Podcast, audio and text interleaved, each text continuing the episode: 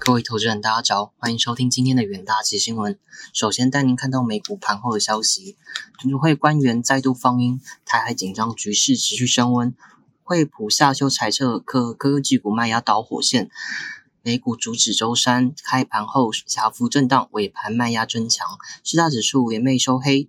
延续第四个交易日跌势，美股主指还创下七年来最差劲的八月份表现，标普八月跌幅四点二 percent，道琼月达四点一 percent，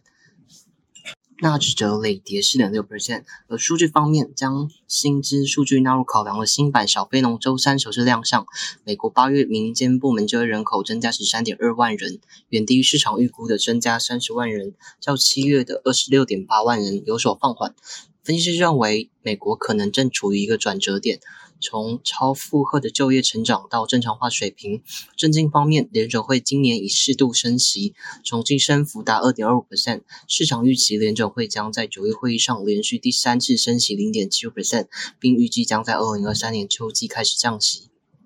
不过，今年 FOMC 的票委。克利夫兰联准银行梅斯特周三表态，联准会需要在明年年初之前将利率升至四 percent 以上，并保持高水位一段时间。预估联准会至少在二零二三年前都不会降息。地缘政治方面，美国众议院议长佩洛西访台后，台海局势紧张，美中关系急转直下，外界担忧可能在十月登场的拜习会将破局。然而，美国白宫国安会发言人科比周三表示，双方仍持续就日期和地点积极安排相关工作。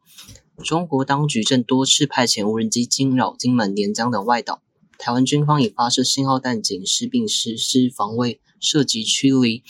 而美国国会参众两院将在九月开始审议二零二二年台湾政治法案，涵盖全面提升台美关系、强化台美安全与经贸关系，是台湾。国际参与及反制中国胁迫等重大议题，台湾政府正密切与美国参院外委会保持联系，持续关注法案发展。再带您看到能源市场的新闻，各国央行打击通膨，全球经济前景令人担忧。原油期货价格周三因而走低，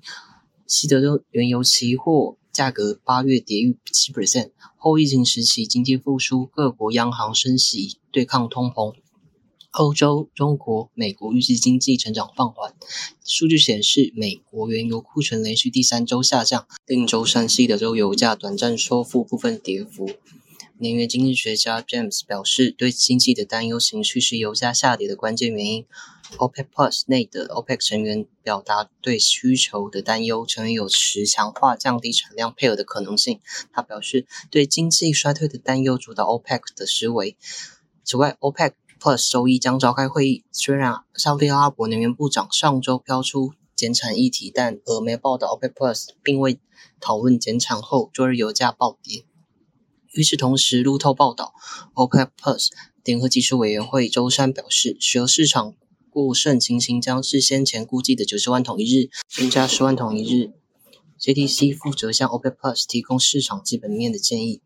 此外，昨天所有消息都被消化成石油利空的讯息，因为 OPEC Plus 减产的威胁减弱，欧洲的需求估值也因数据不佳而下调。美国火汤的数据提振本已鹰派的资金流动，让美元更上涨，从而令石油承压。而上周五，美国联总会 Fed 主席鲍威尔誓言忍受经济痛苦，要对抗通膨后，美股连四日走低。而分析师表示，他们对西德州维持中性看法，支撑点在每桶八十七美元，阻力在每桶九十七至一百美元之间。因为即便牺牲成长与需求，全国央行也要致力对抗通膨的情况下，OPEC Plus 的政策前景变得不太明确。接下来带您进到三分钟听股节的部分。首先，在台积电期货的部分，台积电八月三十日举行年度技术论坛，晶圆厂营运副总。王英王表示，二零一八至二零二二年间，公司先进制程产能复合成长率将超过七十 percent，而市场关注的三纳米制程今年正式量产，预计在第四季将达到放量出货阶段。元大指研究团队认为，虽然终端消费性需求大幅的滑落，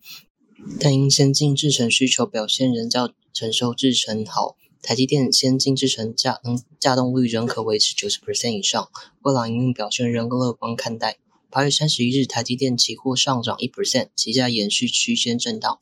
而在微盛期货的部分，市场传出苹果将于明年推出全新结合 AR 与 VR 的元宇宙产品，将是苹果自二零一六年发表 Apple Watch，回为七年后再推出穿戴式的装置。远大旗研究团队认为，元宇宙为今年热门题材之一，威盛集团与 Meta 皆积极投入开发相关设备与应用，在苹果宣布加入之后，有望加速元宇宙的发展。八月三十一日，威盛期货上涨九点九三 percent，写下带量突破收涨停。